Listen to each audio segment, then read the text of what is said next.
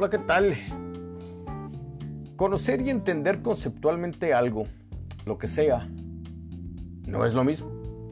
Hay infinidad de cosas que conocemos, algunas las conocemos muy bien. Eso no quiere decir que las entendemos. Y como en todo, hay niveles de entendimiento. ¿Quién entiende, entiende muy bien alguna cosa quien no la entiende de una manera completa? O como yo, que sé que existe la física cuántica. Así que, como no, no la comprendo, voy al internet, busco Wikipedia, y esta me dice que la física cuántica es la rama de la ciencia que estudia las características, comportamientos, interacciones de partículas a nivel atómico y subatómico. La teoría cuántica Leo fue reforzada en el año de 1905 por el físico Albert Einstein eh, al explicar el efecto fotoeléctrico. Además, con esto, bueno, fue que ganó su premio Nobel. Eh, lo sé, sé lo que es la física cuántica ahora, pues es la teoría eh, que trata acerca de las características de comportamientos e interacciones de partículas a nivel atómico y subatómico. Ya lo dije dos veces, pero no lo entiendo conceptualmente. Esa es la realidad de las cosas. Eh, ya, pero así como esa materia, la física cuántica, existen infinidad de cosas, de materias, de aspectos de la vida física, emocional, espiritual, teológica, que no entiendo, que, que no comprendo estudiar para poder eh, tener el conocimiento y tratar de comprender. Hay veces que me tardo mucho tiempo, igual que todos ustedes, en, entender el concepto y poder eh, digerirlo y hacer un esquema en mi mente que me permita, eh, bueno, pues saber qué es lo que en realidad está sucediendo en tal situación o en tal cosa. Y esto me permite pues tener un cierto entendimiento en las cosas, en las cosas que voy leyendo y que quiero estudiar. Tengo el conocimiento, pero no quiere decir que lo entiendo conceptualmente. Bueno, eh, por ejemplo, conozco y sé que ayer por la noche, estoy grabando el lunes este eh, podcast, el domingo por la noche una chihuahuense ganó el certamen de Miss Universo. Bueno, de no ser por ello, porque hubo una chihuahuense en el concurso, ni cuenta me hubiera dado de que el certamen se celebraba. Eh, sé que desde que ganó eh, Lupita Jones en 1991, eh, no he visto certamen alguno de ese tipo. La verdad no me interesan, no me llaman la atención. Prefiero ver una película, prefiero leer un libro, estar platicando con mi esposa, lo que sea. Pero ver, ver el certamen de Miss Universo, bueno, no me puede interesar menos. Sin embargo, qué bueno que Andrea ganó. Dice la gente que es una gran noticia para el estado de Chihuahua, para el país, y lo entiendo. Nos permite hablar de otra cosa que no sea el coronavirus o de política. Aunque sea por unos cuantos momentos. Eso seguramente que lo vamos a comentar todo el día de hoy y tal vez dure hasta el miércoles la efervescencia de la victoria de Andrea. Pero lástima, lástima que es una buena noticia que poco alterará, por ejemplo, eh, el efecto del coronavirus en el país, la elección federal y, las locales que vamos a tener en todo el país, el debate de los candidatos, los candidatos, la pobreza, todo ese tipo de cosas, bueno, aparentemente no van a sufrir ningún cambio debido a que tenemos una Miss Universo y que es mexicana y sobre todo que es chihuahuense. No, no, no va a pasar nada. La noticia es un tanto efímera para quienes no somos de la familia de Andrea Mesa, la nueva Miss Universo mexicana. Ella ha ganado, eso es un hecho. Y es la envidia de quienes concursaron con ella seguramente, ya sabe usted. Note las caras de la número 2, número 3 y número 4. Eh, aunque les da gusto haber sido la número 3, número 2, todos querían ser la número 1.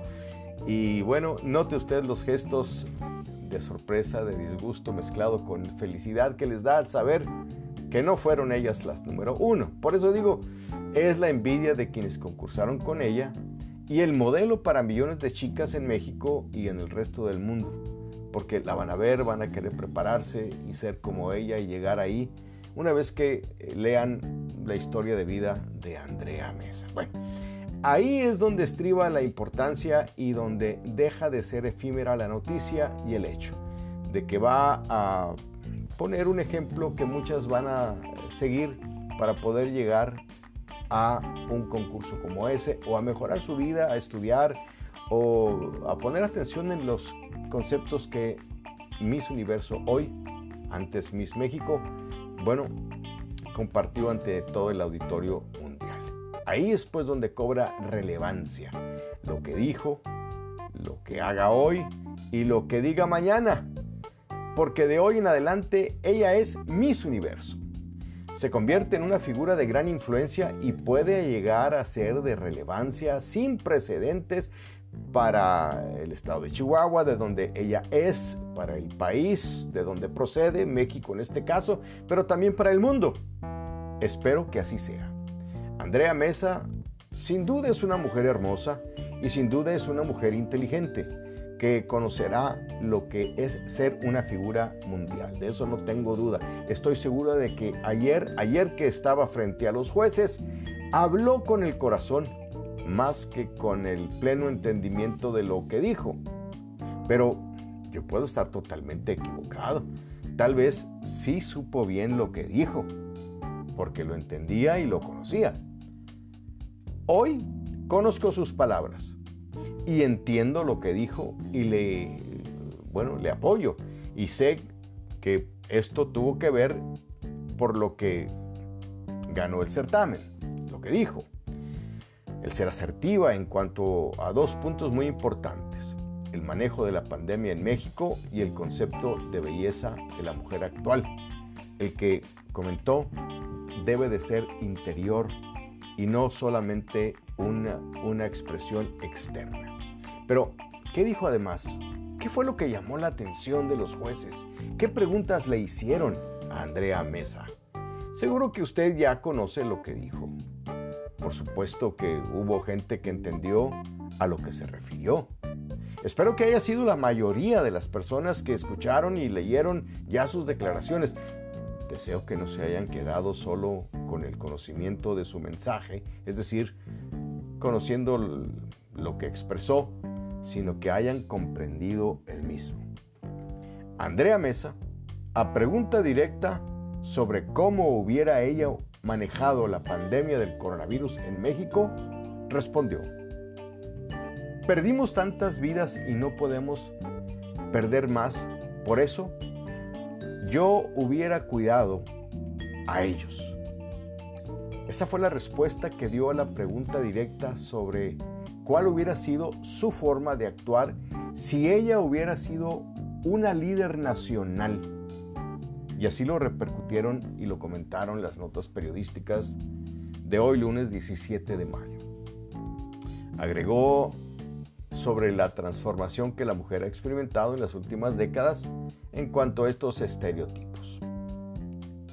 Los estereotipos de belleza, pues. Pero veamos. ¿Cuántas vidas perdimos ya en México? Hasta la noche de ayer, domingo 16, en que Andrea gana, 220.433 personas. Repito, 220.433 personas. Vidas que no fueron cuidadas por el líder nacional actual. En este caso, el presidente de la República, con su equipo. Quienes se sabe han sido calificados de no haber manejado correctamente la pandemia del coronavirus desde el inicio de ella en México el año pasado en el mes de febrero. De acuerdo al reporte Bloomberg, que monitorea la resiliencia y el tratamiento de los países sobre la pandemia, México era, en noviembre del año pasado, del 2020, uno de los dos peores lugares para estar por el tratamiento que se daba a la pandemia. Es decir, no recomendaban estar en México en estos momentos por el mal trato que estaba haciendo la autoridad federal acerca de esta pandemia. Era México el lugar 53 de 55 países. El mes pasado ya ocupa el lugar 48. Eh, y es que eh, con eh, este número de pruebas que hoy está haciendo México, ha ganado algunos lugares. Sin embargo, es el tercer país con más personas fallecidas en el mundo. Ha mejorado desde que decidió hacer estas pruebas, como le comento, pero el manejo ha sido malo y pobre. Tal vez porque el líder, el presidente, sabe y conoce de la pandemia, sabe que es el presidente, pero no comprende el alcance de su puesto y la obligación del mismo, lo que debe de estar haciendo, procurando la salud de los mexicanos, que es lo que le mandata la Constitución. Creo que lo mismo le pasa en cuanto, bueno, a la perforación de pozos petroleros. Hay un comentario de él que dice que, pues, qué chiste tiene, que solamente con hacer un hoyo en la tierra. Pero también creo que no entiende eh, el uso de las energías limpias. Se quejó cuando vio unos, unos abanicos ahí, en unas hélices ahí en la Sierra de la Rumorosa, cerca entre Mexicali y Tecate, Baja California. Dijo que afeaban el paisaje. También no creo que entienda eh, esto de el precio de las gasolinas. Había prometido ponerlas a 10, a 10 pesos el litro y estamos casi a 20 y no han bajado de ese precio desde que él llegó y dijo que lo iba a hacer desde el primer día. Pero lo mismo sucede con la inflación, con el Producto Interno Bruto, que tampoco entiende eh, eh, acerca de este factor importante. No entiende la economía de mercado, no entiende eh, cómo se generan las pensiones de la gente que se está jubilando, no entiende la necesidad de tener guarderías infantiles subvencionadas por el Estado, no entiende del seguro popular que llegó y lo quitó y canceló también en un aeropuerto que estaba ya 33% de avance y costó alrededor de mil, de miles y miles y miles de millones de pesos. No entiende de prioridades nacionales. No hay medicinas para los niños que están padeciendo cáncer. Entonces, no entiende del respeto a la Constitución porque dice que todo lo va a vetar y quiere cambiar los articulados que no le convienen. No entiende acerca de la corrupción que quiere erradicar. No entiende el gobernar sin ser candidato o estar en campaña. Todos los días lo vemos en sus mañaneras haciendo eso. Bueno, eso y más no comprende el presidente. Eso y más, Miss Universo, una mexicana chihuahuense, ingeniera, mujer inteligente, señala en su comentario sobre la pandemia y el manejo que ella hubiera dado si hubiera sido una líder en México. Y es que, con su comentario ganador, Andrea Mesa habló desde su interior, desde lo que hay en su corazón, de lo que abunda en su interior, habló su boca, de lo que conoce, de lo que entiende, y por eso ganó. Por eso ganó el concurso de Miss Universo, porque señaló el meollo del asunto. Yo soy Daniel Valles, te agradezco mucho la atención a mi comentario. Te espero aquí en el siguiente y me gustaría escuchar de ti dónde me estás escuchando, quién eres. Puedes escribirme a cualquiera de nuestras direcciones que están ahí mismo en donde estás escuchando este, este podcast.